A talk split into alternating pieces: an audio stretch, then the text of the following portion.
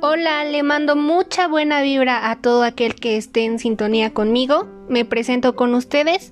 Soy Monserrada Maya, estudiante de la Universidad Interamericana para el Desarrollo, y vengo a hablarles sobre el amor líquido. ¿Has escuchado este término? Si llama tanto tu atención como a mí, entonces quédate a escuchar este podcast.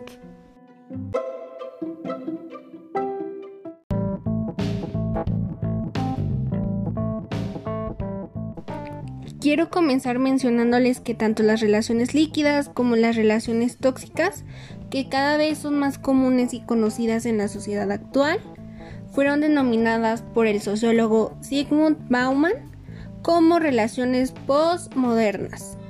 Además, en su libro Amor líquido acerca de la fragilidad de los vínculos humanos, que fue publicado en el año 2003, nos dice que este tipo de amor que tal vez no es muy sonado o utilizado por los jóvenes, pero que sin duda alguna vez han puesto en práctica sin siquiera saberlo, es un tipo de relación interpersonal que se caracteriza por la falta de solidez o calidez y por una tendencia a ser cada vez más fugaz y superficial dentro del amor romántico.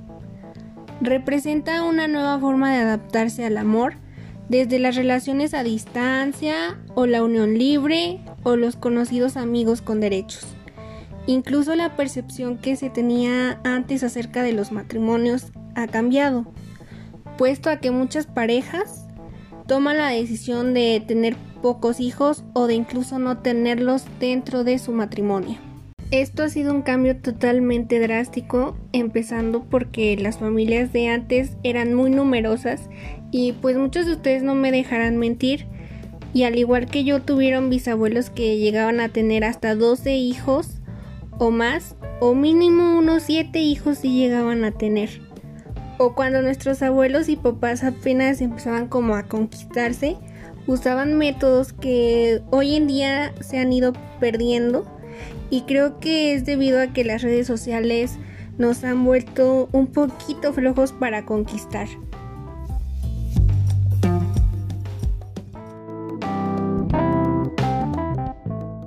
Volviendo al tema de las relaciones líquidas, me parece curiosa y tan cierta la siguiente comparación.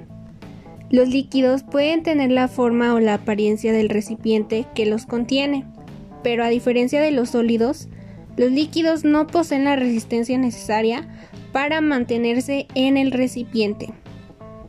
Conforme a lo que te acabo de comentar, si quieres que tu amor hacia tu pareja tenga la resistencia suficiente para mantenerse, te doy una serie de consejos los cuales pueden ayudarte a evitar que tu relación se vuelva un poco líquida o líquida por completo.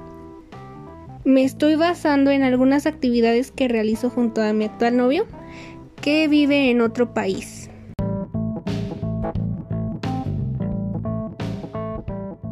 Consejo número 1. No dejes que la distancia les gane. Puedes buscar junto a tu pareja un lapso de tiempo en el que los dos estén ciertamente libres para llamarse y contarse cosas importantes que les sucedieron en el día. Vas a ver que aunque sean 15 minutos o hasta más de dos horas, van a pasar muy agradable tiempo si saben llevar una conversación que a ambos les interese. Consejo número 2. Busquen juegos en línea o en aplicaciones que puedan hacerles pasar un rato divertido. Yo puedo recomendarte los siguientes juegos que se encuentran en Play Store. Call of Duty, Mario Kart o Preguntados. Y si buscas tener un campo más amplio de videojuegos, entonces puedes conectarte a la aplicación de Facebook y escoger alguno de los muchos juegos que te ofrece la aplicación. Consejo número 3. Tengan pijamadas los fines de semana virtuales mediante plataformas como Zoom o la página en línea Teleparty para poder ver películas que más les gusten o pueden ver algún video de su interés en redes como YouTube, TikTok o Facebook. Consejo número 4. Si están por celebrar una fecha importante para ambos, entonces existen dos posibilidades, los regalos a domicilio y los regalos digitales. Les pongo de ejemplo mi caso. Cada que cumplo meses con mi novio, nos mandamos comida que tal vez nunca antes habíamos probado o nuestra comida favorita como regalo usando la aplicación de Didi Food o Rappi. Y si quieren darse un detalle un poco más romántico, gracias a los tiempos de pandemia, se ampliaron las ideas de regalos virtuales como crear videos con fotos y canciones.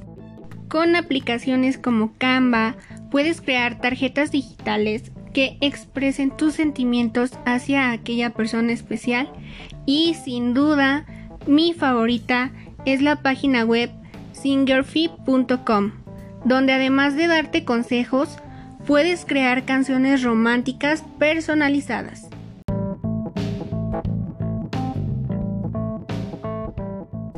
Pon en práctica los consejos anteriores y verás cómo la chispa del amor seguirá encendida a pesar de llevar, como yo, una relación a distancia. Por último, mi querida audiencia, quiero que reflexionen conmigo y tomen en cuenta que con el paso de los años la sociedad va cambiando en todos los sentidos y que es natural que las personas se adapten a las nuevas modas, a nuevos pensamientos y puntos de vista. Hasta puedo decir que el amor no está hecho para ser estratégico y siempre igual, sino que puede ser flexible a los nuevos tiempos.